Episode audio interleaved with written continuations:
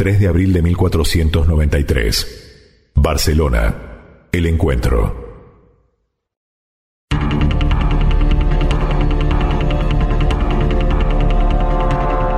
Colón quiere un gran recibimiento y ha enviado cartas al escribano real Luis de Santángel, al tesorero aragonés Gabriel Sánchez y a los propios reyes católicos. Colón, que demuestra dotes de avesado publicista, quiere manejar los tiempos con inteligencia. Primero que suene la noticia y se divulgue, después que su presencia la magnifique. Las cartas de Colón lograron una divulgación inusitada, llegando a considerarse el primer noticiario en castellano que recorría el mundo. Debe atravesar la península para reunirse con los reyes en Barcelona. Les lleva oro y perlas, especias, aves exóticas y siete nativos como prueba palpable de su hallazgo. Lo reciben con todos los honores y le mandan sentar frente a ellos, dignidad reservada para muy contados invitados. El almirante comienza a jugar bien sus cartas.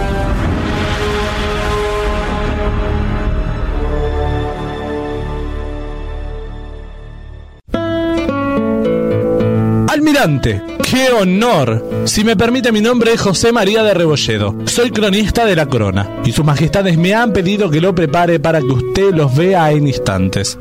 Pero a ver, un cepillo por favor, me lo peinan al almirante por Dios y la Virgen. A ver sus manos, ¡qué horror!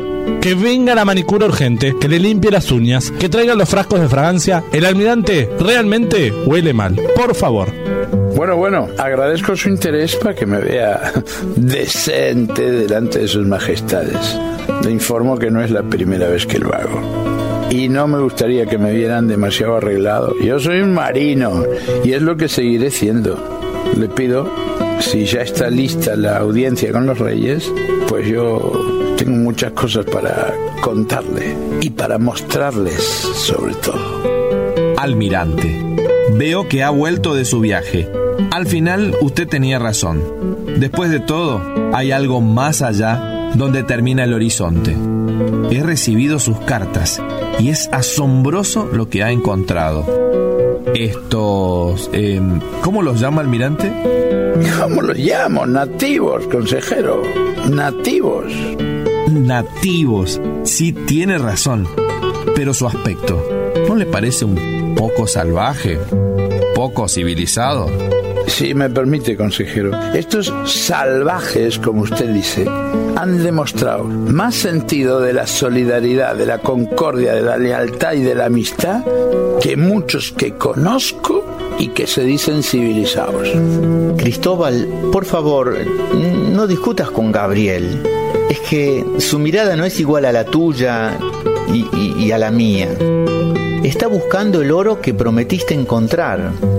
No olvides que te ayudé para que realices este viaje y, y- y no me gusta invertir para perder. A ver, a ver, me dejan en paz al almirante. Los reyes me encargaron que don Cristóbal esté tranquilo, así que no vengan a apabullarlo con tonterías. Está bien, de Reboledo. Lo dejamos en tus manos. Estoy deseoso de escuchar las maravillas que tiene para contarnos. Será un placer escucharlo, almirante.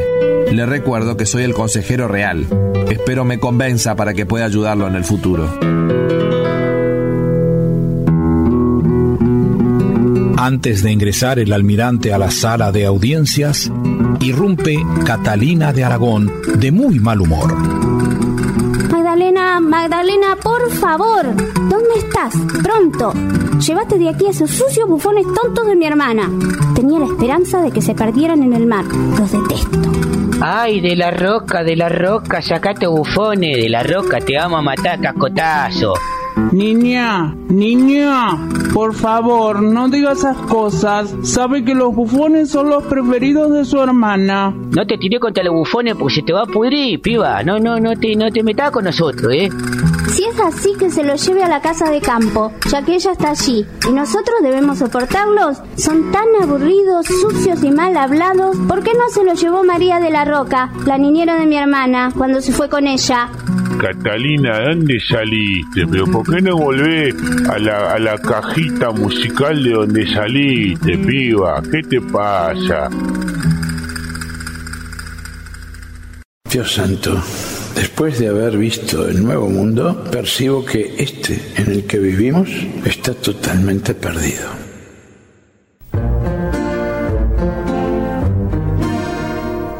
Colón fue recibido por los reyes con mucha alegría y respeto. Se notaba en ellos la ansiedad por saber qué noticias del Nuevo Mundo tenía para contarles y sobre todo esperaban pruebas que dieran veracidad a lo que el almirante les relatara. Don Cristóbal Colón, qué alegría volver a verlo. En verdad, necesitábamos saber el reino y nosotros de todas sus aventuras por tierras lejanas. Almirante, nos han llegado noticias que fue retenido por nuestro viejo amigo Juan II de Portugal. ¿Es esto así o solo son rumores? Sus majestades, a veces los rumores y las malas lenguas hacen que los hombres se pierdan en sus acciones y se alejen de sus proyectos. Estuve en Lisboa, donde la tempestad nos llevó ya que no tuvimos opción. Pero toda mi tripulación, junto a mis capitanes, fuimos tratados con el mayor de los respetos y concordia que merecen aquellos que investimos los títulos dados por esta corona. Muy bien, almirante. Ahora estamos junto a Isabel muy ansiosos de que nos informe sobre las nuevas tierras que ha encontrado más allá del horizonte y, como le había expresado antes de su partida, ¿ha encontrado en ellas las claves para un mundo mejor para todos?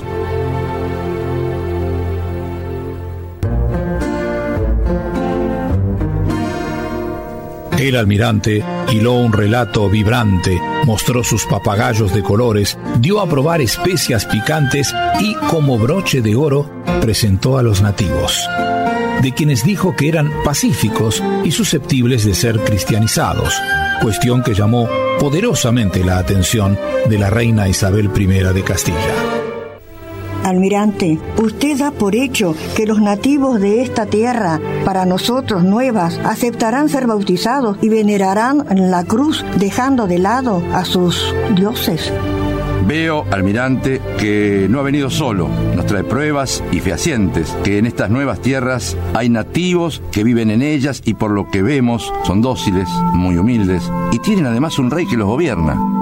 Mis queridos Fernando e Isabel, en este viaje han ocurrido cosas que, si las relatara en detalle, los cansaría. Y ese no es el objetivo que busco. Solo puedo decirle que estos nativos, junto a su cacique, han demostrado más caridad, compasión y amistad que muchos que conozco y que se dicen bautizados.